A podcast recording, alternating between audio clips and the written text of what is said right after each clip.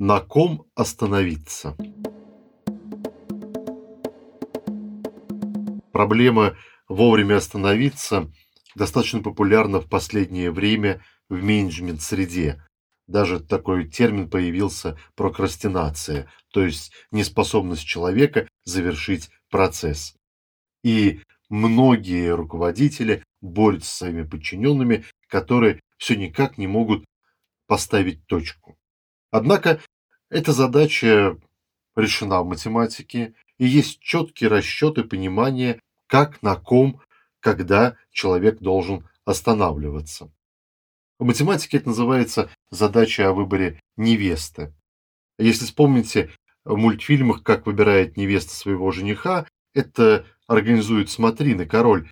То есть сидит невеста на троне, к ней заводят первого претендента, она его оценивает, он уходит затем заходит второй претендент, потом третий, и в конечном итоге невеста выбирает себе жениха.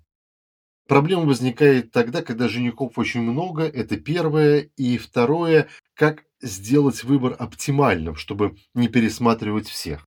Так вот, математики четко установили и доказали, что самая оптимальная стратегия – это перебрать первую треть всех претендентов, а затем выбрать первого из лучших. То есть наша психика как бы обучается на первой трети принимать правильные решения, а потом уже на основании обученного делает верный выбор. Возьмем пример. Итак, невеста смотрит 15 кандидатов. Первые пять она должна просто просмотреть, не принимая никаких решений. Скажем так, пропустить через себя, через свое мышление. Шестой уже оценивается. Если он хуже первых пяти, он отбрасывается. Седьмой сравнивается с шестым. Восьмой с седьмым и так далее. До тех пор, пока претендент не окажется лучше, чем предыдущий. Он и есть оптимальный выбор. Кстати, и такое же правило применимо не только в личной жизни, но его же используют и при выборе товаров, услуг. Компьютерные системы пользуются тем же самым правилом. Искусственный интеллект, нейронные сети. Когда есть выбор, например, среди товаров.